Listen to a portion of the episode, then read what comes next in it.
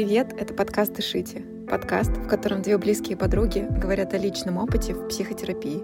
Меня зовут Аня, мне 27 лет, живу в Москве и хожу к терапевту уже 6 лет. А меня зовут Марина, мне 27, я живу в Питере. Уже 6 лет в терапии, и за это время я поняла, что мне интересна и другая сторона, и поэтому сейчас я учусь на психотерапевта. Мы с Мариной надеемся, что вы даже в такие сложные времена находите способы поддержать себя, подышать, остаться с собой наедине и в комфорте. Этот выпуск мы записали с Радмилой Хаковой еще в начале февраля. Наши голоса там очень бодрые, а Радмила сама по себе очень добрый, очень теплый, очень душевный человек. Возможно, этот выпуск станет для вас поддержкой, а может быть, вы найдете способы как э, поддержать себя именно в этом выпуске, потому что Радмила очень много говорит о том, как текст помогает справиться с эмоциями и почему текст — это тоже терапия. Приятного вам прослушивания. Все ссылки на Радмилу вы найдете в описании. Желаем вам приятного прослушивания и всех обнимаем.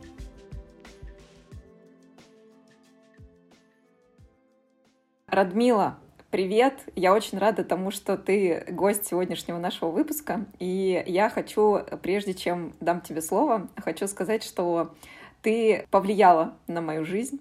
Благодаря тебе и твоему курсу писательскому у меня, честно скажу, подизменилось, знаешь, такое мое поведение именно в письме и то, какой я вижу тебя в социальных сетях, как ты проявляешься последние несколько лет.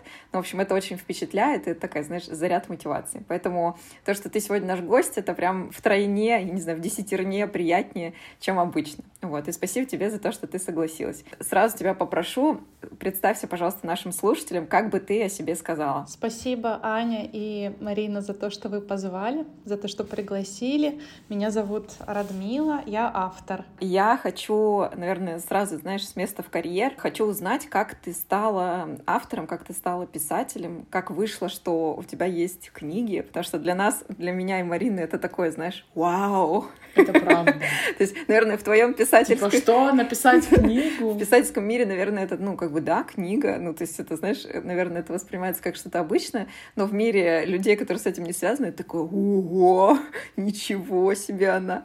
Вот, в общем, хочется узнать твою историю, как ты пришла к такому профессиональному пути?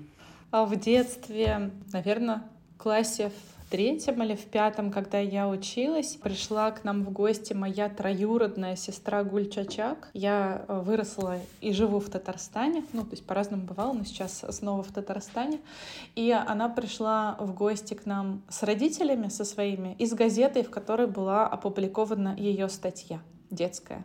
И э, газета называлась Камышканграу э, в переводе с татарского это «Серебряный колокольчик». Это детская газета, такая наивная, с нелепым шрифтом в заголовке и так далее. Статья была мне кажется сейчас уже, что это была такая сексистская статья. Она была о том, каким должен быть джентльмен.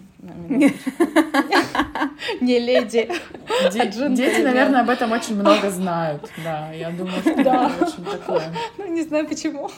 Вот, они писали в школе на татарском языке сочинение на эту тему, и сочинение моей сестры было настолько классным, что его опубликовали в газете. Меня это просто поразило. Я была восхищена. Я такая, о, а, вау, статья моей сестры опубликована в газете. Я маленькая, она тоже маленькая, то есть она чуть-чуть старше, на два года. Тогда уже я подумала первый раз, что я тоже могу публиковаться, я могу писать э, статьи. Потом в девятом классе, я не знаю, вот у нас такое было в школе, может быть, у вас уже не было. Один день в неделю мы не учились, как обычно, а мы ходили в другую школу готовиться к своей будущей профессии. Среда был такой день. Среда УПК. УПК — это учебно-производственный комплекс. Ты в девятом классе выбираешь себе профессию из набора представленных. Например, если ты девушка, ты можешь стать швеей или поваром. Если ты мальчик, а парень, ты можешь стать м- слесарем плотником. Ничего себе. А, и кем-то еще. Тоже, то, кажется, кажется, тоже поваром. Класс. А если я хочу быть инженером, так нельзя? Кажется, инженером не было. Было очень э, ограниченное пространство вариантов. Я пришла туда, с опозданием. Во дворе я помню, что было много нас, детей, девятиклассников, девятиклассниц, и нам нужно было найти человека с табличкой со своей профессией, желаемой будущей. И там кучковались будущие плотники, слесари, повара и поварихи. я искала себе место и не могла найти, не могла определиться. И тут одна такая большая кудрявая, громкая женщина э, сказала, одно место на журналистику, одно место. И я, конечно же, ринулась к ней. В общем, это можно сказать, что это случай. И я а, попала в а, кружок, в котором нас учили писать. Нас было пять человек в этом кружке. Это была не сильно популярная, да, маленькая очень группа, и мы учились писать, и прямо с первого же месяца я стала публиковаться в городских газетах. Вот.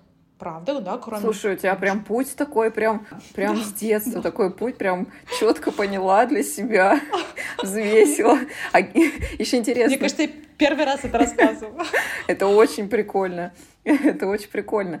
То есть, а не было какого-то гендера? Ну, на журналистику должен пойти там Мальчик или девочка? Нет. Нет.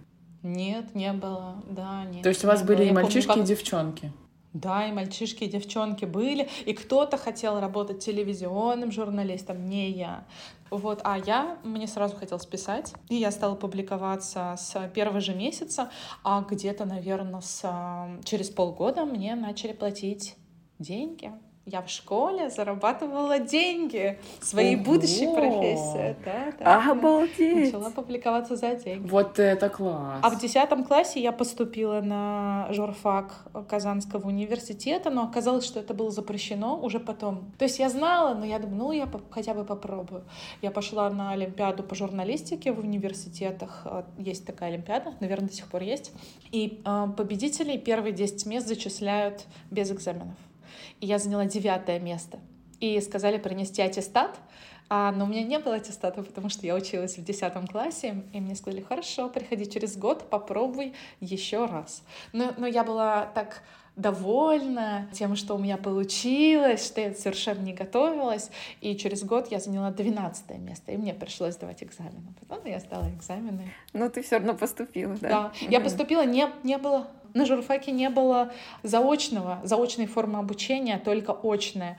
Но я пришла на факультет журналистики, уже работая в газете в отличие от э, своих, э, некоторых из своих сокурсников. Кто-то уже тоже что-то пробовал, были старшие ребята, которые не после школы, а позже пришли. И э, я начала учиться, и параллельно я работала, поэтому на какие-то лекции я ходила, на какие-то нет каким-то преподавателям я приходил только экзамены сдавать, но там как-то все с пониманием более-менее относились. Было очень интересно, учиться было классно.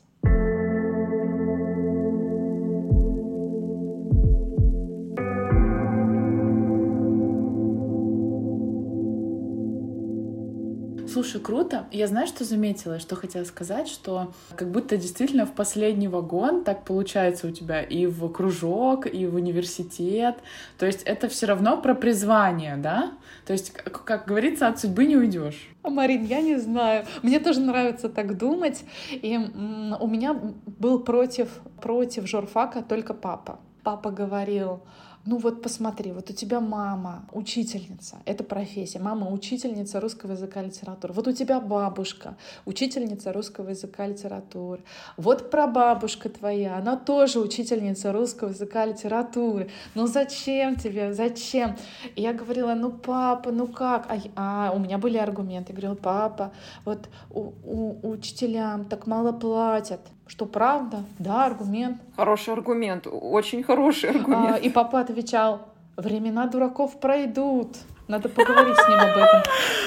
Мне просто кажется, что, знаешь, э, реальность говорит о том, что ты с девятого класса уже начинаешь зарабатывать деньги на писательском мастерстве своем, и кажется, что ты уже как бы, ну, на коне.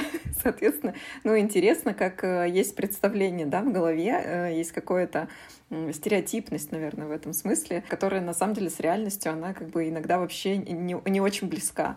И это очень интересно. Но ты прям, я прям вообще в восторге, восторге, потому что э, в моей картине мира как-то, ну, мне казалось, и, может быть, мне просто подбирались такие, знаешь, примеры, когда писательство — это что-то, к чему ты приходишь со временем, да, то есть ты начинаешь со временем писать, или какие-то люди, которые публичные, вдруг решили написать книгу, тоже у меня есть разные мнения на этот счет, но, в общем, то, что ты рассказываешь, это реально про призвание, что ты, знаешь, как-то так сердцем выбрала в детстве, потому что, ну, вряд ли ты, не знаю, как взрослый человек взвесила все за и против, такая, мне надо будет, ла-ла-ла, ну, то есть, скорее всего, не так, а просто выбор сердцем — это очень круто, вот прям очень круто, я в восторге.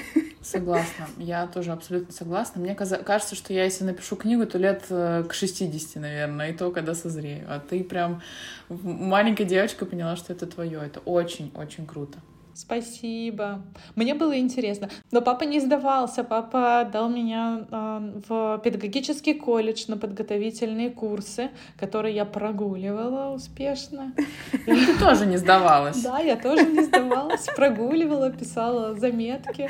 И я писала на самые разные темы. Я вела, например, сводку ГИБДД. Ого.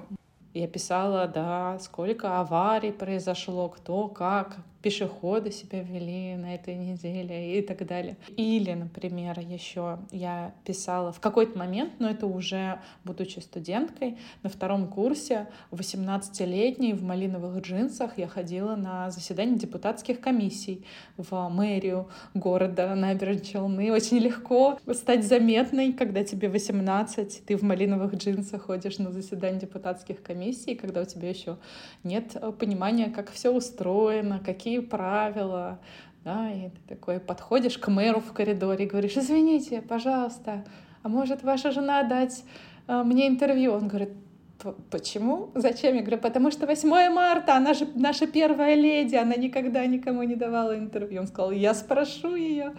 Это было тоже...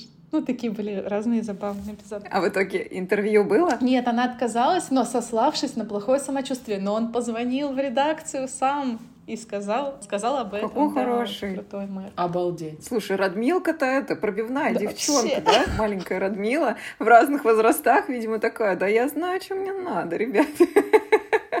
Очень круто.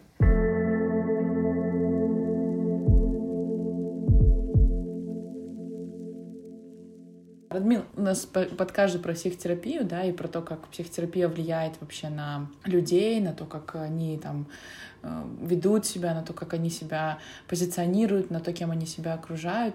И нам с Аней, когда мы готовились к выпуску, показалось, что текст — это тоже своеобразная терапия, потому что ну, даже в кабинете психолога или психотерапевта мы говорим, это обрекаем да, свои мысли в слова, и уже само это действие уже терапевтично. Как ты сама к этому относишься? Считаешь ли ты текст терапией? И если да, то почему? Да, я, конечно, считаю, конечно, считаю текст терапией, потому что это работает как терапия, потому что когда ты говоришь с кем-то о том, что тебя тревожит или пугает, как только ты э, даешь этому форму, тебе становится легче. Э, как только ты делишься этим с кем-то, то ты делишь это там, да, на двоих, на троих, еще на многих, если ты делаешь это в социальных сетях. И другие могут не знать, как тебе помочь, или могут не иметь готового решения для тебя. Но очень часто оно и не нужно. Иногда нужно просто быть услышанным. Иногда хватит просто внимательности или слов поддержки, или даже сообщений вроде у меня тоже так, я знаю о чем ты, я тебя понимаю, и э, это работает, конечно, текст — это терапия. Текст, который ты пишешь, через который ты или отпускаешь, или присваиваешь. Интересно, что это работает в обе стороны. Через текст ты можешь или отпустить что-то, что тебя тревожит, пугает, мучает, или присвоить что-то. Достижение, память, события, историю, поступок, еще что-то, взять его себе. И то, как ты с ним поступишь, это выбор. И ты можешь сделать этот выбор сам, когда ты пишешь текст. По-моему, это очень классно. И я когда начала вести писательские курсы, первый писательский курс, он назывался и называется до сих пор «Так и было. Как писать о своей жизни».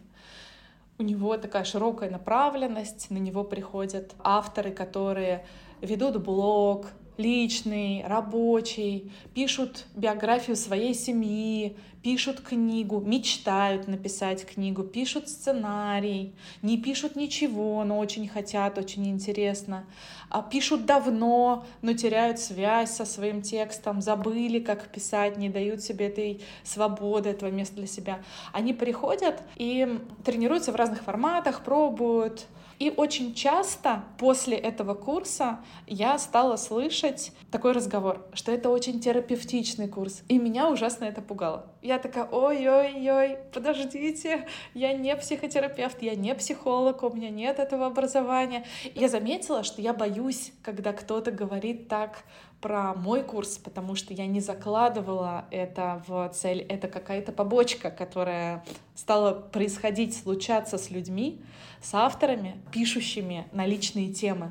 И тогда, чтобы не бояться и чтобы ответить на эту связь, я попросила своего психотерапевта вместе со мной составить новый курс, который называется «10 писем себе», и который идет уже почти два года и в котором я предлагаю тему для текста и заданий, а психотерапевт рассказывает, как это может работать. Или как можно относиться к своим реакциям на эту тему, на этот текст, на, на процесс письма. И вот этот курс уже можно назвать э, терапевтичным. Мы здесь даже обсуждали с Мариной пару вопросов, которые вытекают вот из той информации, которую ты сказала. Я прежде хочу сказать, ты просто сказала «делишься», «делишь». И я стала обращать внимание, ты, наверное, делала это всегда, но в разных каналах, телеграм-каналах или в Инстаграме ты иногда разбираешь слово на, ну, как бы составляющую. И ты вот сказала, делишь ся, ну как бы ты делишь себя, делишь какую-то частичку того, что там с тобой происходит, с каким-то другим человеком. Я помню твой текст про обижаешься, что обида — это как бы все равно в твою сторону. И на самом деле в этом смысле, ну, как бы немножко такая, знаешь, отстраненная мысль про то, что язык — это же на самом деле очень мощный, ну, мощный инструмент, который очень по-разному влияет на человека, да, и то, как мы говорим, это тоже очень разный, разный посыл, разный смысл и разные чувства. И, ну, как бы вот никогда не думала про то, что слово «обижаешься», на самом деле это, ну, в нем есть определенный свой смысл, если его разобрать, вот «обижаешь себя», да, и вот это меня очень сильно впечатлило. Да, умываешься, умываешь себя, да, одеваешься, одеваешь себя, обижаешься. Да, очень логично. Как будто бы, да, обижаешь. Я вообще никогда про это не думала тоже раньше. Да, да это очень впечатляюще, то, как э, слова, в общем, на самом деле, какой смысл могут иметь. Согласна, это классная мысль.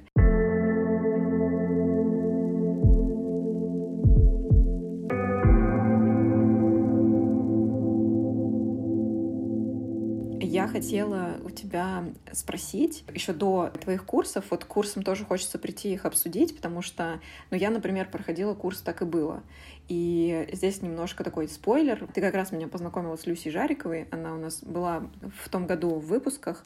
И ее вот этот подход, или наоборот, я не помню точно, пришла э, к Люси, и нужно было написать письмо себе, смотря в зеркало, и вот э, что-то такое. Не помню, от кого точно я к кому пришла, но я тогда находилась в Питере, приехала в отпуск, и вот этот курс, он мне очень помогал быть честной с собой и выпустить эти мысли, которые копятся. И было классно, это, знаешь, такое отдельное впечатление, было классно, что нужно было тебе писать тогда тексты в Телеграме, не знаю, как сейчас это устроено, но ты как-то могла на них реагировать и где-то могла даже давать какие-то рекомендации или что-то такое, знаешь, как домашка там с проверкой. И у тебя какой-то такой, знаешь, был очень человечный подход. Я к чему веду? К тому, что я понимаю вот это впечатление, что твой курс был терапевтичным, потому что твои действия, они тоже к этому приводили. И между тобой и участником курса нету, ну, практически никакой дистанции из-за того, как ты обращаешься к участнику курса. И это, конечно, когда ты привык, что есть как бы универ, школа, где тебя там за домашку отчитывают или, ну, как-то ее проверяют, то в этом смысле то, что происходит происходило на курсе, да, что ты не проверяешь, а как бы смотришь и помогаешь в чем-то посмотреть по-другому, это прям, ну, конечно, было впечатляюще. Я думаю, что здесь э, роль э, в большей степени, как мне кажется, она в том, как ты просто ведешь э, курс и как ты проводишь через курс э, разных людей. Я думаю, что в этом сила тоже, и поэтому он может казаться терапевтичным. Спасибо большое, спасибо, очень приятно. Это про курс. Я хотела узнать у тебя, можешь ли рассказать, как ты вообще пошла к психотерапевту, когда это происходило, при каких обстоятельствах, как ты искала. Вот здесь вот какая-то такая, знаешь, базовая информация, потому что это часто интересно слушателям, а где найти своего терапевта, а как понять, что он подходит, а что случится, если я там, ну и начинаются разные сценарии. В общем, поделись, пожалуйста, если это возможно. Я писала первую книжку она называется «147 свиданий», и я была тогда в Тель-Авиве, там я ее начинала писать, а потом я переезжала каждый месяц в другую страну и писала эту книгу в 11 странах. И э, в Тель-Авиве, когда я начала писать книгу, я заметила, что мое состояние меняется. Я начинаю встречать в себе незнакомые раньше реакции телесные, ментальные, пустоту, чувство глубокого одиночества, может быть, даже какой-то ямы, в которую я как будто бы начинаю проваливаться. И я заметила это в первый же месяц. Я стала ходить на свидания, потому что это ну, книжка была так устроена, она, это такая книга-эксперимент, не претендующий на научность, практический эксперимент, а в котором я ходила весь год на три свидания в неделю.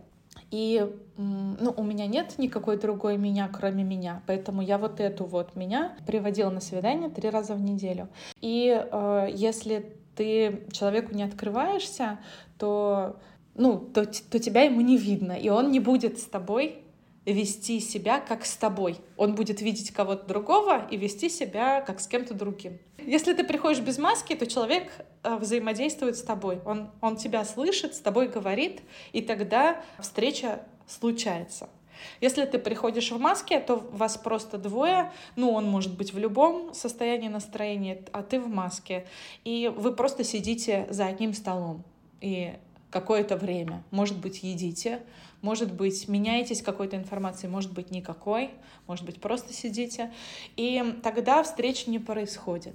Но если ты все время а, открыт и все время встречаешь новых людей, а новые люди разные, и ты пока еще не умеешь выбирать своих, у тебя пока не работает физиогномика, радар, что-то еще, какие-то способы определить. Ты пока еще не знаешь, у тебя нет этого чутья, внимательности к лексике, к интонациям. У тебя нет пока идеи, что здорово сначала созвониться, или классно было бы посмотреть на профиль в Фейсбуке до того, как дашь телефон и так далее. В общем, я много ошибалась в первой части работы над книгой. И когда ты открытый, и ты ошибаешься, то ты все время уязвимый.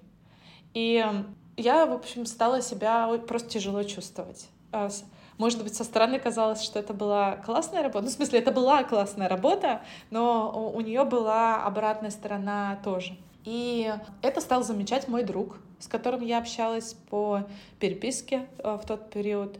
Он стал спрашивать меня, и в какой-то момент он заметил, что я не знаю, куда девается время. Например, я могла из бытового не знаю, лечь вечером в ванну в выходной день и обнаружить себя в ванной, когда вода уже холодная, и оказывается, прошло уже 4 часа. А я при этом не смотрела сериал или не зумилась, зумилась в ванной тоже, конечно. Ну, я не, не переписывалась ни с кем, я не слушала музыку, не медитировала. Ну, то есть я просто была в воде, и все. И ничего не происходило, и я не могу ответить себе на вопрос, почему я так долго уже лежу. Ну, то есть я стала проваливаться в какое-то... в состоянии безвремени. Ну, то есть просто замирать. Обалдеть, как сильно на тебя это влияло что так нужно было организму просто замирать. может быть, я, кстати, первый раз это сформулировала сейчас, э, что вот как, как э, замирание, да, как... Ну, я раньше в попытке это как-то сформулировать называла это, что я теряла время. ну, что время исчезало внутри дня. Не в смысле я теряла время, я сидела в Инстаграме, а в смысле я сидела на полу и как бы времени не существовало. Я просто смотрела перед собой, например. Или я просто шла по улице, и я шла уже шестой раз по этому маршруту. Мне, ну, на самом деле уже надо домой, но я просто продолжаю ходить. Ну, как будто бы я теряю время. Это заметил а, мой друг и сказал, а, слушай, у меня вот есть психотерапевт, ты не хочешь с ней познакомиться и как-то с ней это обсудить? Тебя это не пугает, это не странно для тебя? Потому что для, для меня, сказал он, это странно. И он мне посоветовал своего психотерапевта. Она тогда была в Казани, а я в Тель-Авиве. Потом я переехала в Берлин, э, это был следующий город. И мы стали с ней созваниваться и говорить по э, сначала по скайпу. Как здорово, что у тебя такой друг чуткий. Да, вообще я, я очень ему благодарна за эту рекомендацию. И уже не только я, уже так многим я посоветовала своего психотерапевта, что она больше не берет новых пациентов. обеспечена, обеспечена пациентами под завязку. А это тот терапевт, с которым ты, ну, сейчас ты с тем же самым терапевтом, с которым да. работала. Ага. Да, ее зовут Юлия Львовна, она живет в Казани, и мы с ней вместе написали курс «10 писем себе» и ведем его тоже вместе. Там есть ее голос, и есть ее тексты, и есть даже задание от нее. Оно закрывает курс, оно больше, более глобальное, чем мои. Мои такие более личные, камерные задания, а у нее оно такое а, большое. И я была в терапии два года, и второй год я уже так была в терапии, что я уже была в терапии, потому что волновалась, волновалась из терапии уйти. Я начинала придумывать темы для разговора со своим психотерапевтом. Она, разумеется, это быстро поняла и сказала, «А, мне кажется, что у вас нет сегодня настоящего запроса на то, чтобы обсудить. Я такая, о нет, от меня отказывается мой психотерапевт, все. Мне я, конечно же, привыкла, потому что когда ты это пробуешь, ты понимаешь, что это совсем не то же самое, что поговорить с подружками в баре или даже проговорить всю ночь с близким человеком на важные темы, это не то же самое, это совершенно другое вообще поле, в котором ты работаешь над собой, над своей жизнью, над качеством своей жизни. И, конечно, потом, ну, я уже привыкла, и я такая, так, так, что там еще было в детстве, вот, м-м, сестра. Ну, если я начинала придумывать, подтягивать какие-то темы, она заметила, сказала, мне кажется, что мы можем начать общаться уже только по запросу. И потихонечку, плавно, я перестала приходить на сессии. Мы, а, мы поддерживаем связь, когда в этом есть необходимость. Например, в пандемию у меня случились первые в жизни панические атаки, и я, конечно же, бегом побежала а, обратно.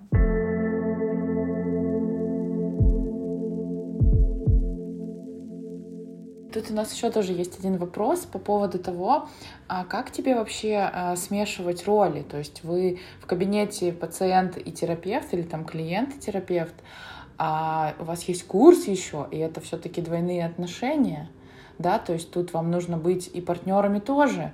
И как тебе это, как, терап... как клиенту, и что по этому поводу говорит твой терапевт, если вы это обсуждали, ты готова этим поделиться, да, потому что двойные отношения — это всегда очень узкая зона в терапии.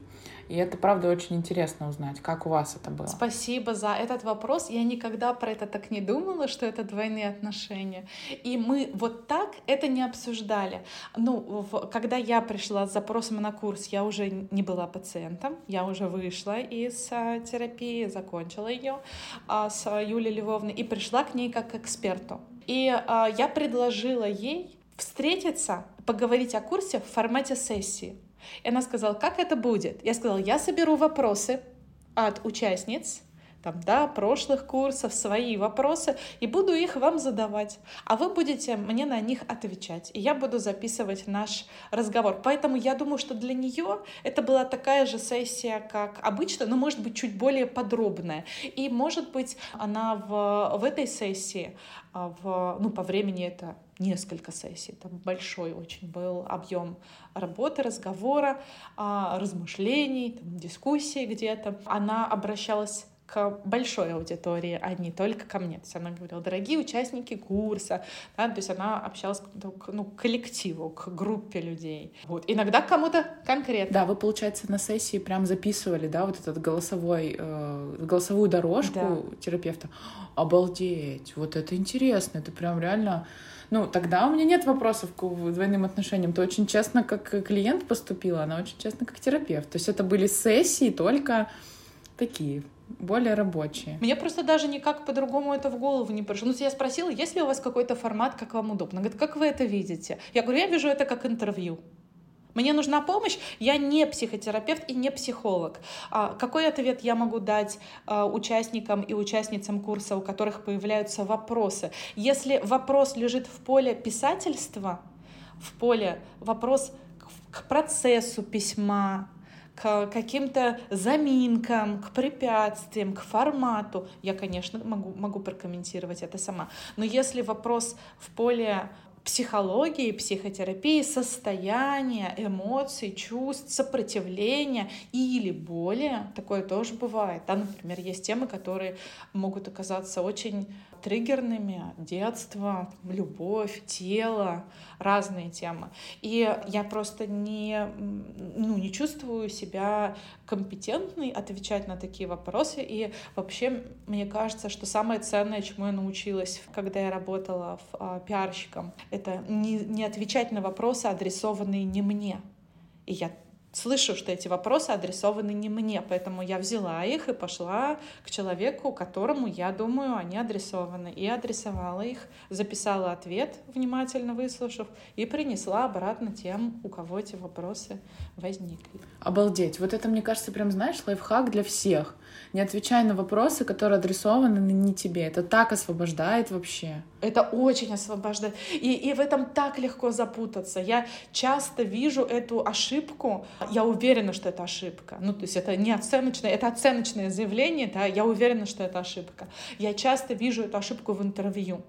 А, Собчак мастер задавать вопросы, адресованные не интервьюеру. Она спрашивает кого-то, и кто-то сыпется. Дуня Смирнова сыпется на в вопросах, адресованных Кириенко, пытаясь ответить за него на эти вопросы. Зачем? Это не, не твой вопрос. И я очень громко это слышу в момент, когда такой вопрос а, появляется в поле. Такая, это ко мне или не ко мне? Если это не ко мне, я говорю, слушай, это не ко мне вопрос, это нужно спросить тех мужчин, о которых ты говоришь сейчас, почему они ведут себя так. Они вот так, я без понятия, честное слово, но если тебе интересно что я думаю, почему они делают это так, я могу пофантазировать, да, но это как бы никогда не настоящий ответ, да, это только теория, идея. Я никогда об этом не думала, да, никогда не думала о том, что тебе адрес... Это же часто происходит, ну вот так, да, в бытовом даже плане, в рабочем плане. Часто тебе адресуют вопрос, который к тебе, по сути, не относится. И ты прям... Да, и ответить ты на него обычно не можешь. Бывает исключение, например, а, тоже, ну, в пиаре есть часть задач, которые тебе, ну, если ты э, работаешь в пиаре, тебе делегируют. Руководитель говорит, передай, пожалуйста, журналистам, что открытие состоится тогда-то. Журналисты спрашивают, когда открытие? Тогда-то ты передаешь, потому что тебе э, это сообщение передали. Тебе его дали донести, и ты его доносишь и передаешь. Все, ты как бы кто? Не знаю. Рупор. Курьер. Гонец. Курьер, да. Ты доставляешь вот э, ответ. Пожалуйста, получите. Но если э, тебе никто не вручил это, то почему ты думаешь, что ты можешь как бы схватить, угадать, что там, да? Ну, то есть тут очень легко засыпаться, поэтому я после... Я очень благодарна работе а, в пиаре, я не очень долго работала, но а, очень многому научилась, поэтому э, вот это один из таких одно из открытий, которое я с собой забрала. Да, а получается, это открытие скорее не из терапии, а скорее вот уже из авторства и работы журналистом. Да, это открытие просто помогло мне создать курс с экспертом, а не проявлять экспертность кавычках, воздушные кавычки, там, где у меня ее нет. Я думала, когда мне говорят, о, это терапевтично, Радмила, твой курс такой терапевтичный. Я такая, боже мой, что мне делать? Как? Где мне пойти поучиться? Как? Да, навешивается. Да, и я да, такая, да, да. ну, я, да, я, я начинала думать э, всерьез, как мне выучиться на психотерапевта, где мне вырезать э, из своей жизни время на эту учебу, чтобы я имела право а, это, не, это нести с собой дальше, раз это все равно происходит. Потом я такая, подожди, есть люди, у которых уже есть это образование, ты можешь объединяться. И я пошла объединяться, побежала бегом, волосы назад, вот так разбивались, как я бежала к Юле Львовне. Слушай, очень классно. Я вообще думаю, что объединяться и ну, искать а, под а, разные задачи единомышленников это просто самое классное, что мы можем делать. Потому что ну, жизнь, она короткая.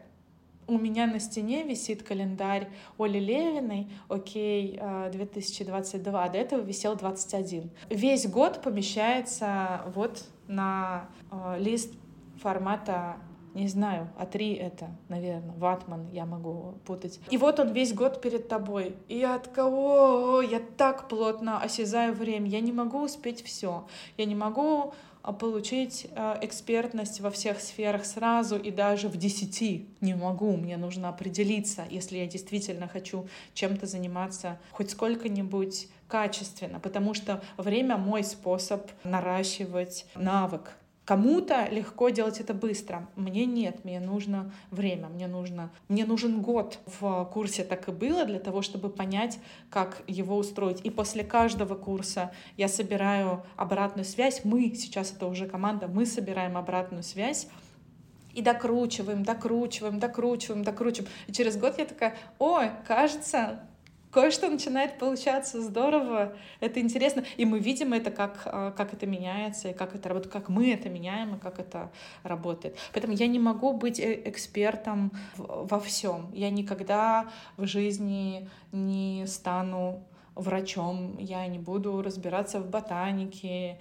я вряд ли стану суперспортсменкой и так далее, и так далее. Но я могу со всеми этими людьми поговорить, я могу спросить у них что-то, чего я не знаю, и что мне хочется или важно узнать. И мне кажется, что это так здорово и так просто. И я думаю, что моя профессия, она как раз, ну, то есть папа э, в девятом классе, адресовавший мне вопрос, вот журналист, ну вот, вот мама учитель русского языка, а журналист, вот он в чем эксперт? Я говорю, ну папа, представь, ты вот журналист, ты можешь с любым экспертом вообще на любую тему поговорить, ты можешь все у него разузнать. И я думаю, что это самое классное, что случилось со мной а, в профессии, и то, что теперь вот я использую этот, эту возможность. Всех приглашаю тоже этим заниматься.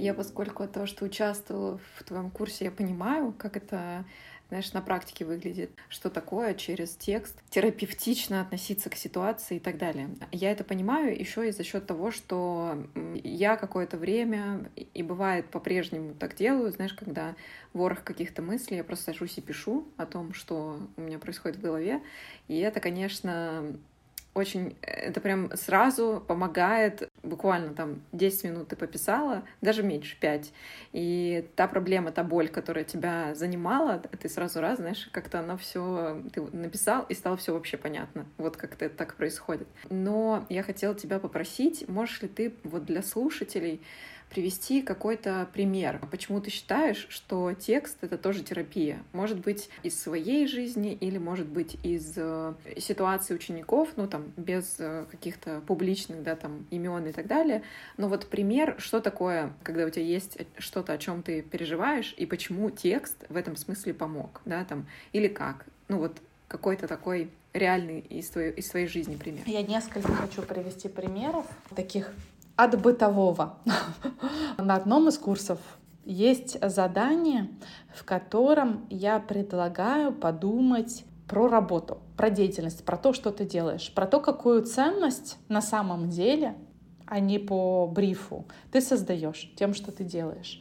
И одна из участниц в первом же потоке, выполнив это задание, пошла и уволилась со своей работы, потому что поняла, что она не создает никакой ценности, по крайней мере, не видит ее, как бы не, не может ее никак обозначить. И ее обрадовало это решение, потому что она работала а, на этой работе два года, мучилась, страдала, не видела никаких аргументов, почему эту работу нужно менять. Правда, страдание не повод.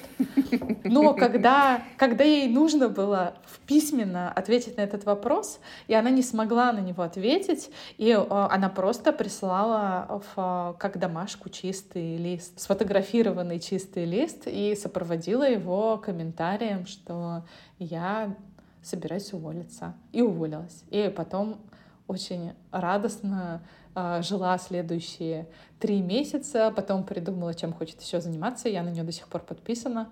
Вот, и сейчас занимается фотографией. Лена, привет, если Обалдеть. будешь слушать. Вот это прям примерище. Да, это, это такое из бытового. Она просто никогда ну, про это так не думала, когда ей нужно. Ну, или она думала, ну ладно, платят же зарплату, ну вроде неплохая команда. Но она не думала про работу как про место для реализации себя через а, ценность. А в тексте ей нужно было а, об этом подумать. Она приняла это решение, то есть она ответила на это приглашение подумать об этом и не смогла составить этот текст, и ее это убедило, для нее это сработало как а, значимый аргумент. Или, например, когда я писала первую книгу, я отправляла главы по вторникам ночью еще книги, которые еще в процессе.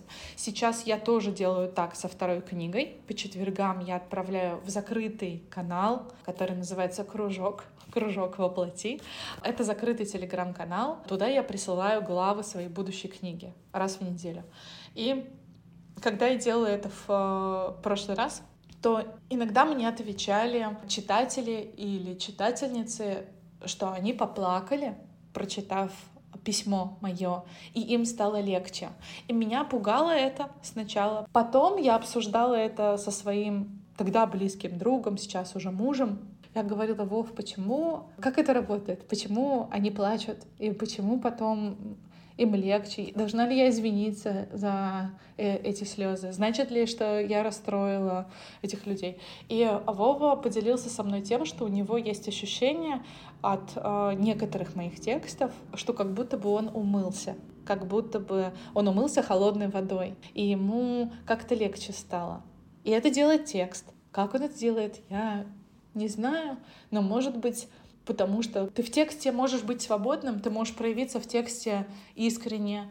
И сейчас уже социальные сети тебе не дают чувства безопасности, там, да, нет анонимности, есть свобода в комментариях, есть хейтеры, есть травля, есть буллинг в социальных сетях и так далее. Но если мы говорим не про публичную проявленность, а про личные тексты, тебе же не обязательно их сразу транслировать бегущей строкой на Таймс-сквер или на Красную площадь, когда ты их пишешь со своего рабочего стола. Они не улетают сразу туда на площадь и не становятся сразу всем видны видны. Ты можешь оставить их себе, ты можешь показать этот текст только самым близким людям, ты можешь опубликовать его анонимно, ты можешь опубликовать его в закрытый канал и добавить, пригласить туда, не добавить, а пригласить туда тех, кому ты хотел бы показывать или хотела показывать бы свои тексты. И внутри текста ты как будто бы можешь безопасно побыть свободным, может быть, поэтому еще они терапевтичны. Слушай, а я сейчас знаешь, что поняла? Что очень много терапевтов вообще-то просят своих клиентов иногда э, писать письма, там письма гнева, письма прощания, письма себе, там письма телу, письма там, ну, это, видимо, действительно вот эта сила букв и текста, когда мысль это не просто что-то, что что есть, оно ценно, безусловно, но тем не менее оно вот где-то, и оно не... У него нет места в пространстве. Когда это на бумаге, ты можешь это показать, или там в телеграм-канал, это еще, наверное, сильнее имеет эффект. В общем, это я только сейчас поняла, что это действительно так работает, обалдеть. Да, это так, это правда так. Ну, то есть оно обретает форму, оно как будто, не знаю, оно как... Может быть, оно немножко легализуется, когда оно написано или напечатано. Может быть, оно а, материализуется через, а, через, через букву. Может быть, оно обретает какую-то структуру. Я как для себя сейчас сформулировала, что у меня, например, бывает такое, что я о чем-то очень сильно волнуюсь, и это прям зашкаливает. И вот это состояние волнения, оно как-то ну, не помогает тебе подумать структурно, да, подумать, давай вот здесь так, здесь так, здесь так. И когда ты просто это все крутится в голове, ты никуда не даешь этому выход, э, ни в разговоре, например, не пишешь, то у тебя такой ворох, это, знаете, как вот это перекати поле, ветер, и все, вот оно прям все смешивается, непонятно, где начало, где конец, а когда ты садишься, пишешь, и это как будто становится ты раскладываешь все по полочкам. Вот, не знаю, ты все вот эти мысли написал, а потом оно все стало в какой-то ряд, и ты такой, ну, мы решим вот эту, вот эту проблему вот таким образом, вот этот вопрос вот так сделаем, и тогда получится вот это. И как-то это все благодаря тому, что ты вот, как это, освободил мозг. Вот, э, вот это вот хорошее сравнение у Вовы, то, что ты говоришь, умылся. И вот это, видимо, тоже какой-то такой эффект э, очень очищающий. Мне кажется, у меня про это. Да, и звучит как будто бы, Ань, как будто бы навел порядок в голове, что ли. Ну, то есть как будто бы разложил там да, все по своим, по своим местам. И этому тоже может помочь текст. Он это тоже может. Еще говорят, да, бумага стерпит все, вот это вот. Да, да, да. Да, когда ты можешь а, отдать что-то. Я знаю, что многие сейчас боятся писать искренне, боятся писать честно, потому что им страшно, что эти тексты найдут потом что они будут как-то ну, а, обернуться против них, или что текст станет свидетелем чего-то. Но есть разные способы попробовать сделать это безопасно. А можно там писать в заметках, которые не синхронизированы ни с чем. Можно писать на бумаге и носить этот блокнот с собой или хранить его только дома. Или, например, сейчас я работаю с автором, которая пишет книгу на сложную личную тему и боится, что может травмировать этими историями свою семью, своих близких людей, которые узнают, что э, это ее история. И мы с ней договорились о том, ну, то есть она, конечно же, будет издаваться анонимно, мы договорились с ней о том, что она в процессе письма будет отстраиваться от лирической героини. Кроме того, там есть действительно не только ее история, есть разные истории, и она будет этим героиням давать имена. В начале каждой истории будет написано, например, Анна, Марина, Елена. Она будет давать имена своим лирическим героиням для того, чтобы, во-первых, самой создавать дистанцию немножко а, с а, той женщиной, девушкой, девочкой, о которой она пишет.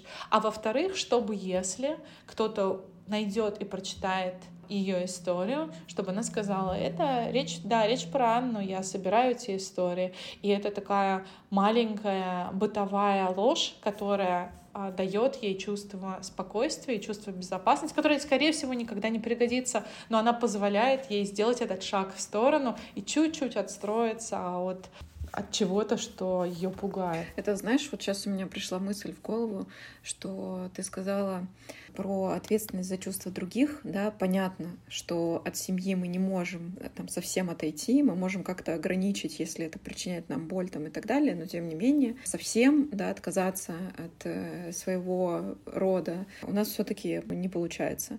Бывают разные ситуации, но я про большинство. И ты вот сказала про здесь не про семью, ты сказала про другое, что я э, начала думать, как мне пойти учиться на психолога, чтобы вот эти слова о том, что это так терапевтично, или я плакала, или что-то такое, чтобы это было соответствующий тебе, да, то есть что эти комментарии, они действительно относились к тебе, раз у тебя есть, например, какое-то образование. Это же, ну, с одной стороны, такое принятие ответственности за чувства других, и чтобы чувствовать легальность в том, что они это чувствуют, да, и ощущать, что ты имеешь право слышать такой комментарий, ты пытаешься найти способ, да, в какой-то другой профессии, которая, вероятно, там не твое призвание или тебе не нужна. Это про первое проявление вот этого про забирание ответственности да, с человека. А второе, когда ты упомянула про девушку и семью, я вспомнила про книгу «О чем мы молчим с моей матерью». Не знаю, читала ты или нет, но мне очень понравилась эта книга. 16 историй разных людей. Есть имена, это конкретно писатели, пишут свои истории отношений с матерями. И там тоже есть история про то, что мне было очень страшно публиковать свою книгу о своих детских травмах, потому что это прочитает моя мама, и непонятно, как это скажется потом на мне.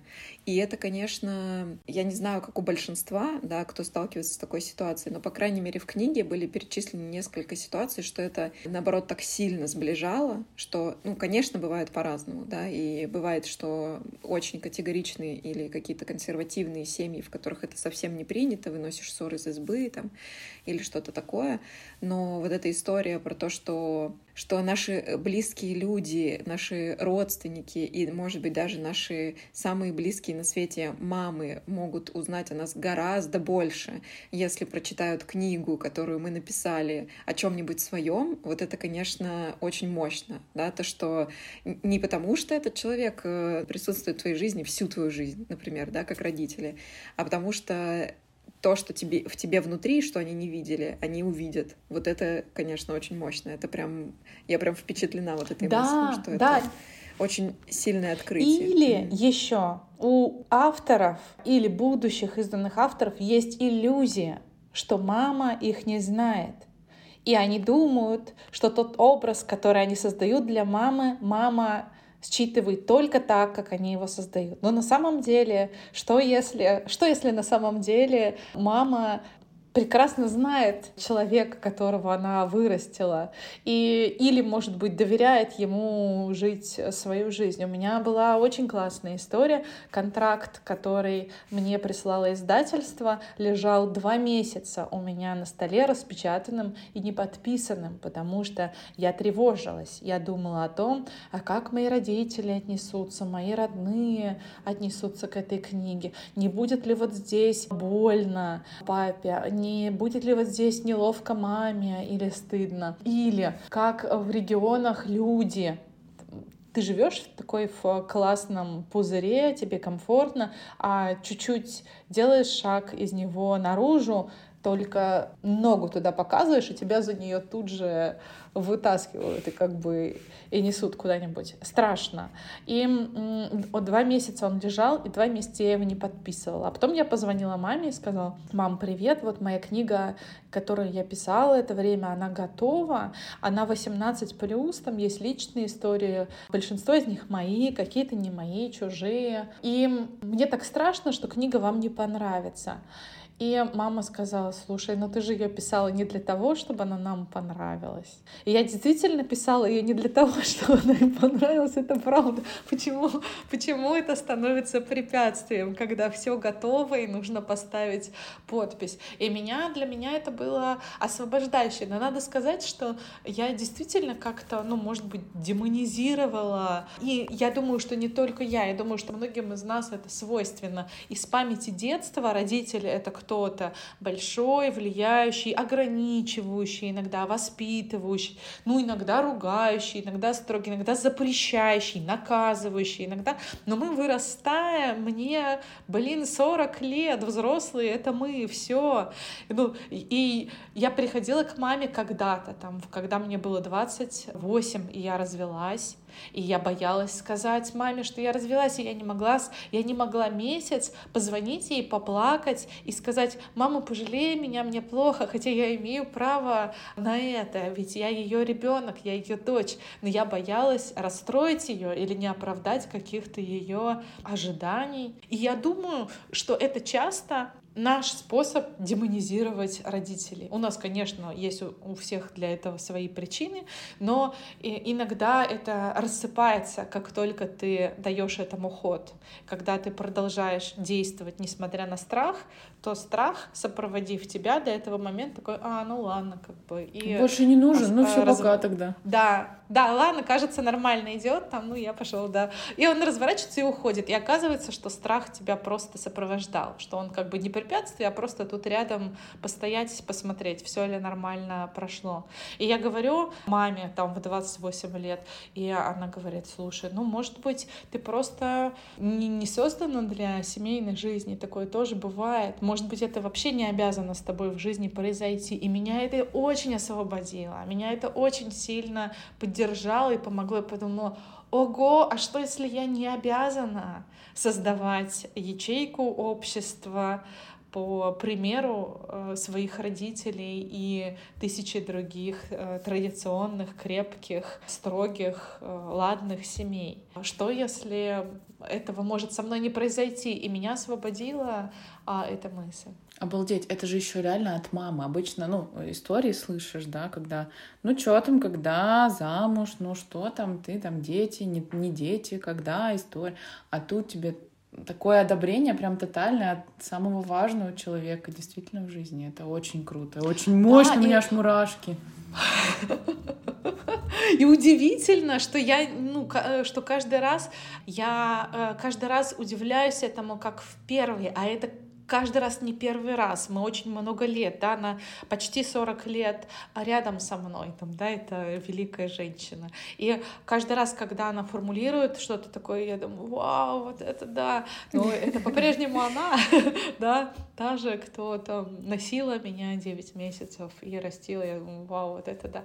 Поэтому а, иногда, когда а, вот приходят такие мысли о демонизации родителей, о том, что я скажу правду, и тогда что... А может быть нет, может быть ты ошибаешься, может быть твой страх фигня, может быть это ложный сигнал, может быть твой страх рассыпется, если ты пойдешь дальше, а не упрешься в него и не остановишься.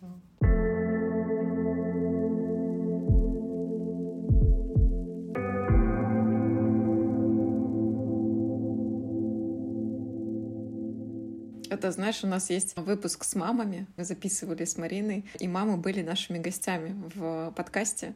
И это, конечно, знаешь, вот когда начали восстанавливаться отношения через терапию, да, то есть там в какой-то момент у тебя это на пике, и ты наоборот как бы хочешь отдалиться из-за терапии, а в какой-то момент все возвращается, не знаю, к любви и пониманию.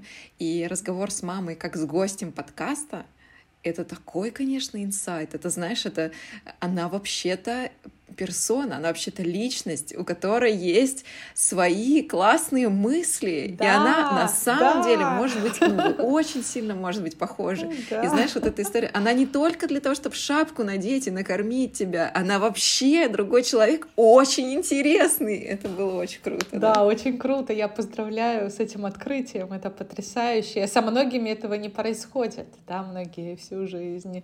Не, Записывайте не... подкаст с мамами. Да, чтобы как говорится, узнать. Правда. Поговорите, позвоните родителям, да, помните это? Да, да, да. Позвоните да, родителям. Кстати, на курсе так и было на писательском. Есть одно из заданий, не знаю, э, помнишь ли ты, э, Аня, это задание. В одном из заданий я предлагаю, в случае, если родители живы и такая счастливая возможность есть, обратиться к ним за помощью в написании э, текста. А, да. Это задание, которое касается памяти детства. Да, я помню. Когда я предлагаю вспомнить классные моменты, записать их, чтобы взять с собой, чтобы сохранить, выбрать классные моменты. Это могут быть не обязательно готовые истории, а какие-то короткие э, эпизоды детства, какие-то ситуации, какое-то воспоминание, не знаю, перед Новым годом мы раскладывали на полу гирлянду, потому что ее нужно было запутать, потому что она год там лежала и как наушники в кармане спуталась, там, да, ее нужно было разложить, и вот ты такой держишь, там папа лампочки проверяет, вот это все, елка на табуретке, табуретки.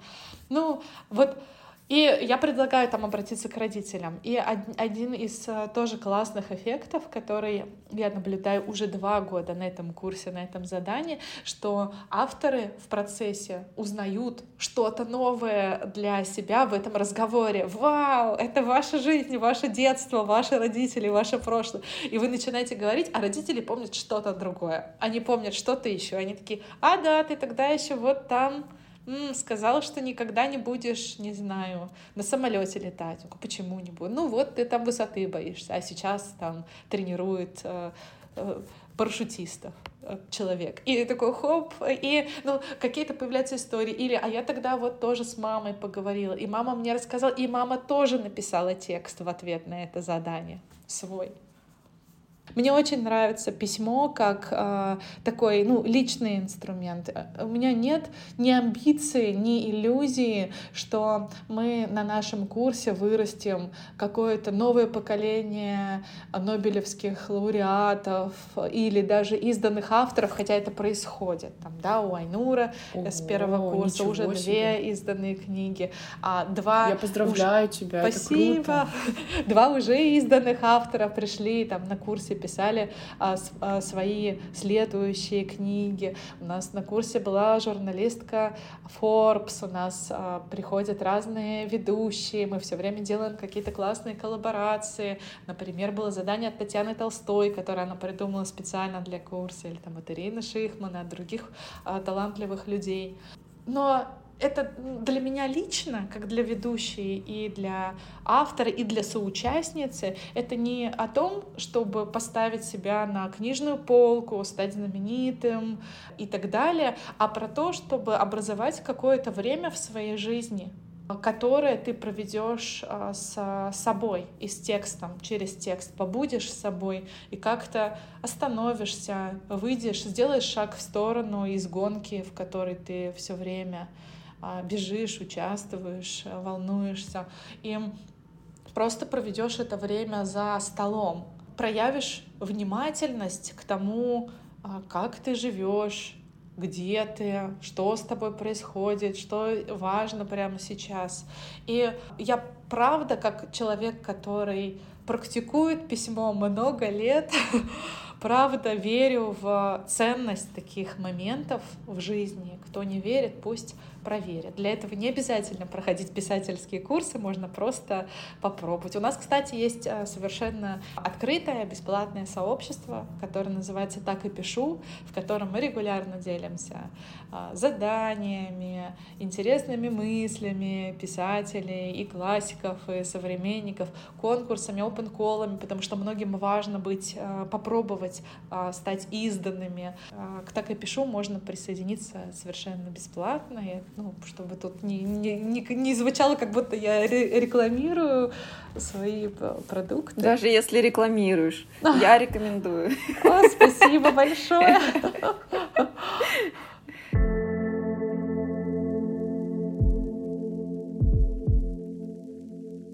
Радмил, и у нас есть последний наш классический вопрос. Мы задаем его всем гостям. А, назови, пожалуйста, три инсайта от своей личной терапии. Или если формулировать да, под то, что ты автор и работаешь много с текстом, вообще в целом три инсайта, которые тебя вот, ну, больше всего впечатлили, вдохновили и с которой ты несешь как не знаю, знаешь, надпись на майке, девиз, который повесить можно на стену и так далее? Классный вопрос. Первые два инсайта, они относятся к моей работе с психотерапевтом, а третий, он немножко снаружи, особняком. Первый инсайт. Когда а, я ходила на а, свидание, и страшно переживала, мучилась и опустошалась вместо того, чтобы наполняться или там взаимодействовать классно, или быть любопытной и быть как-то проявленной, открытой. Я все время старалась понравиться. Чтобы понравиться, я старалась быть какой-то, какой я думала, я понравлюсь. Например, милой, скромной, принимающей, которая молчит, если что-то идет не так, которая не выражает негативных мыслей и так далее. И это довольно трудно. Вообще трудно быть кем-то, кроме себя. Трудно притворяться. Притворяться как камни ворочать. Работа прям устаешь. И я очень уставала. И психотерапевт, заметив это, спросил меня, а что вы делаете?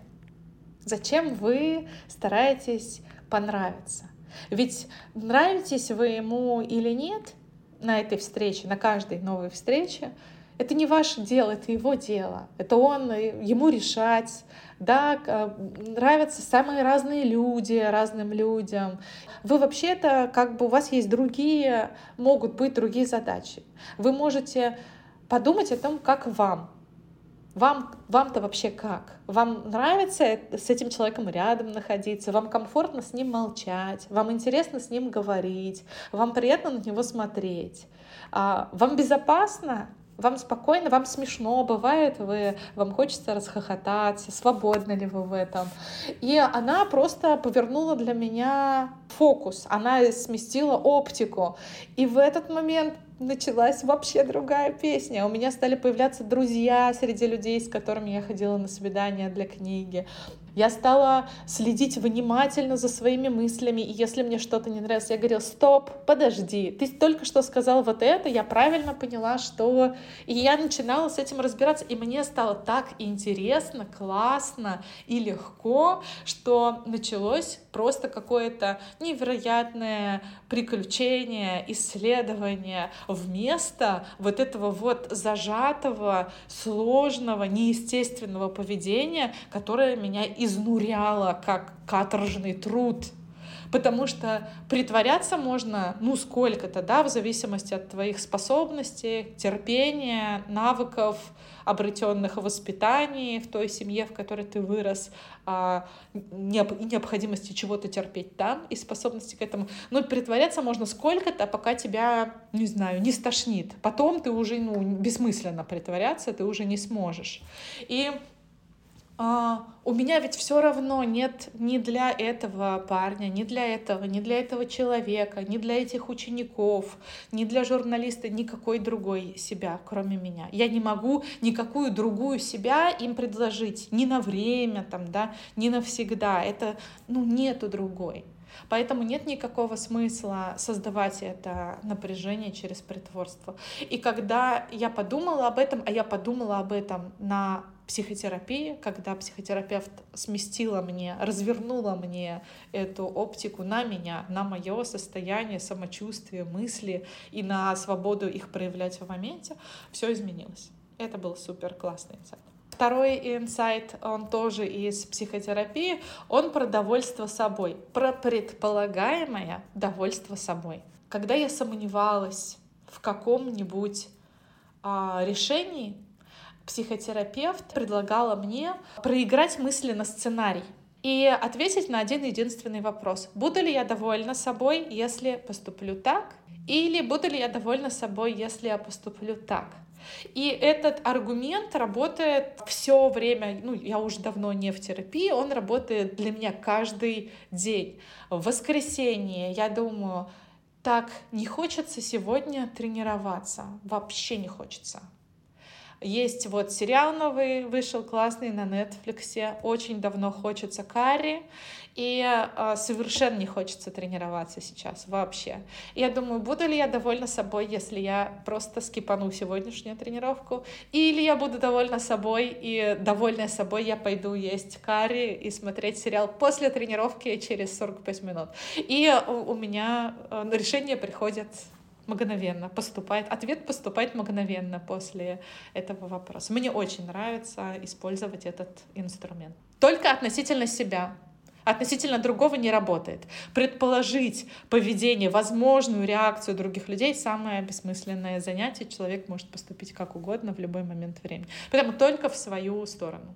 Буду ли я довольна, если? Третий инсайт или открытие я получила снаружи в одном из проектов есть в одной из тренировок, она называется «Контекст», может быть, э, вы знаете о ней, да, контекст, и делает ее Business Relations. Это классная тренинговая компания, которая тренирует многие крупные, крупнейшие а, проекты, бренды, лидеров, руководителей, но и с просто людьми и просто задачами они тоже работают. У них есть для этого вот, например, контекст. И на контексте одна из классных идей, которую я забрала с собой, присвоила, что у меня не всегда есть выбор а, быть или не быть в какой-то ситуации, но у меня всегда есть выбор, как относиться к этой ситуации. И я стала замечать, что я этот выбор делаю. Он перестал как будто бы с момента, когда это мне известно, я перестаю реагировать всегда автоматически. Я успеваю спросить себя, а, как я выбираю к этому отнестись. На бытовом уровне это работает так. Ко мне приходит подруга и на завтрак и говорит, ой, что ты там, хочет рассказать историю из личной жизни и говорит, нужен совет. Я говорю, тебя отговорить с ним жить или уговорить с ним жить, потому что я могу и так, и так. Как бы давай выберем, давай выберем, какой результат тебе на самом деле нужен. Потому что если я дам ей не тот результат, она его не примет, и я буду плохая подруга, так себе завтрак прошел, и вообще как бы с кем теперь еще ей говорить на важные ей темы. Поэтому я предлагаю ей выбор, а не только, а не только себе. А на днях а Сашу, моего директора в команде, осенила то же самое самостоятельно. Не, она не проходила контекст, она не читала на эту тему никакие статьи. Я никогда с ней об этом не говорила. Она сказала, ого, я могу взять паузу и выбрать реакцию. Я могу решить, расстроиться мне сейчас или сказать, да, ну и ладно, ничего страшного. Вообще даже неплохо, неплохой опыт. Мы получили только что, и, кстати, не сильно дорого. Я могу выбрать, говорит она, и я такая, вау, супер, классно. Я обожаю еще, когда у нас, ну, совпадают какие-то такие взгляды. Мне кажется, что в команде это важно, может быть, даже важнее, чем в семье, когда у вас одинаковые инструменты двигаться, там, да, в, двигаться вперед. Вот. И сейчас, когда мы обе это знаем, мы сидим в кабинете напротив друг друга, и что-то происходит, не знаю, курьер не может найти адрес, кто-то что-то отменил, кто-то там... Ну, то есть происходит что-то, что не по плану, и, и я прямо вижу, как с ней происходит эта работа. Я вижу, как она делает э, выбор, как к этому отнестись. И мне очень это нравится. Мне кажется, это одна из ценнейших свобод, которую, когда ты ее осознаешь, просто замечаешь, ее не нужно развивать, просто достаточно заметить, то у тебя появляется суперспособность, это, ты, это как будто твоя суперсила. Это точно, подписываюсь под каждое слово. Это очень классно. Да, я прям записала себе, потому что с терапией это все равно так или иначе начинает происходить, когда ты ну, фильтруешь там и так далее. Но такое, знаешь, как э, запомнить на все случаи жизни. Просто с курьером часто бывает такое, что ты... Ну, это же вроде как что-то незначительное. Подбеситься можно, как бы так думаешь. Да, да, да, да. Слить да, туда, да, да, да, немножечко. Да, но и здесь тоже можно выбрать, куда, ну, стоит это того или нет. Да, у меня еще это стало сейчас проявляться в каком-то внутреннем разговоре и, и немножко во внешнем тоже, который я вокруг себя создаю. Например, у меня в прошлом году нашли диабет, он у меня э, появился. Так, оказывается, тоже бывает, можно во взрослом возрасте его в себе обнаружить. И мне стало нужно изменить систему питания и режим жизни. Появились некоторые правила которые я раньше отрицала. Я не знаю, почему я их отрицала. Там, да, мне было удобно считать, что это ну, выбор. У меня до этого был разговор, созданный мной, о том, что между тобой, например, не знаю, парнем и эчпичмаком, это татарский пирожок знаменитый, я выбираю эчпичмак. И что я вообще обожаю еду, и что укроп или кинза — это слишком полезно для меня, меня это не интересует. Я очень люблю вкусно есть, я обожаю макароны, выпечку, бургеры, сладкое, шоколад, сахар. И это был мой разговор про меня. Он меня поддерживал и смешил. И когда, например, какая-нибудь из моих божественно красивых подруг, они все божественно красивые, так собрались вокруг меня, не знаю почему, окружают меня, плотно сжимают кольцо, одна из них говорит, ну ты думаешь про себя на пляже? Вот про себя в купальнике на пляже, вот это так идешь, вот и у тебя вот такое красивое тело. Или ты вот видишь круассан на тарелке. Неужели ты не хочешь выбрать вот себя на пляже, вот, любующуюся своим, наслаждающуюся своим телом. Я говорю, слушай, я хочу круассан. Правда, сори, как бы. Я выбирала круассан, и она не могла, ей это не помещалось в голову. Она говорит, я не знаю, я, не а я выбираю себя в купальнике. Я говорю, ну, классно, хорошо, что мы обе нашли то, что нам нравится. Вот. Но сейчас ситуация изменилась. И ситуация а, такая, что а, мне нельзя больше круассан, и мне нельзя больше учпишмак, мне нельзя мучной, мне нельзя сахар, мне нельзя молочку и много чего еще. Но мне также очень много чего можно. И а, что я стала делать? Я отшучивающаяся раньше на предложение добавить зелени в тарелку, говорю, что не-не-не, это слишком полезно для меня, смешившая этим всех своих э, друзей за столом. Я стала питаться по гарвардской тарелке, это открытая система, она так называется, гарвардская система питания, а здоровая тарелка, еще она называется. В ней половину 50% на тарелке занимают свежие овощи. В первый раз, когда я себе насыпала половину тарелки этих овощей, я начала иронизировать над этим. И я стала есть зелень, которую не любила и почти не ела раньше, и говорить, изображать, что мне вкусно я начала играть в это. И чтобы смешить себя и смешить других, я говорю, «Ммм, какая вкусная петрушка, потрясающе, так вкусно. И они смеялись надо мной, поддерживая меня, и я тоже немножко сама себя смешила, но прошло три месяца.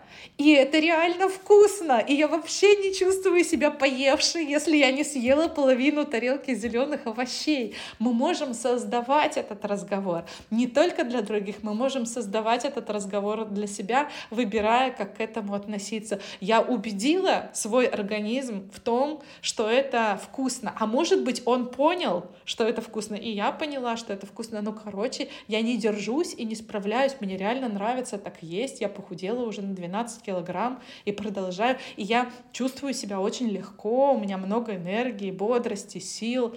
У меня совершенно другой режим жизни. Поэтому, в общем, то, что меня заставляло раньше плакать, или то, из-за чего я странно сказать это, ну, выбирала плакать, теперь очень радует меня. Поэтому мне кажется, еще классной идеей пробовать создавать для себя другой угу. разговор. Очень классно.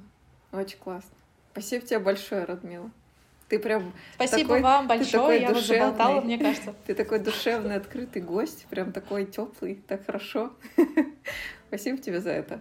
Спасибо вам большое, очень интересно. И у меня, знаешь, я поделюсь э, таким э, инсайдерской информацией, но у меня был небольшой страх, потому что когда Аня сказала, э, Аня в подкасте отвечает за то, какие гости к нам приходят, вот, и она говорит, к нам придет Радмила Хакова. Я такая, подожди, это же писатель. Она говорит, ну да. И мне было страшно, потому что, ну, мне казалось, что ты какая-то, знаешь, такая далекая, 32 тысячи подписчиков, своя книга, там какие-то истории. А тут приходишь ты, такая теплая, такая живая. И что еще хочу заметить, меня очень успокаивает твой голос. Он такой, знаешь, да. как, угу. как красивая река такой течет, эти э, тембр, темп. И я прям заслушалась, и уже это для меня, мы часто с Аней говорим о том, что для нас выпуски это терапевтично, и вот уже это для меня такая терапевтичная история, что можно замедлиться, отпустить свой день и послушать то, как Радмила рассказывает свою историю. Такая настоящая живая, а не та картинка, которая у меня была внутри. Спасибо тебе большое за это. Я вообще полностью присоединяюсь. Спасибо вам большое, очень приятно. Очень приятно и радостно, и я желаю вам классных э, гостей, интересных разговоров. Пусть вам будет любопытно, радостно, спокойно, тепло. И так э, еще, как вы даже не представляете, как э, вам может быть, и пусть вас удивляют ваши гости. Пусть вам будет интересно делать эту работу дальше. Желаю вам всего самого класса. Класс, Сердечко. Спасибо, спасибо, спасибо, спасибо большое. Спасибо большое. Пока-пока.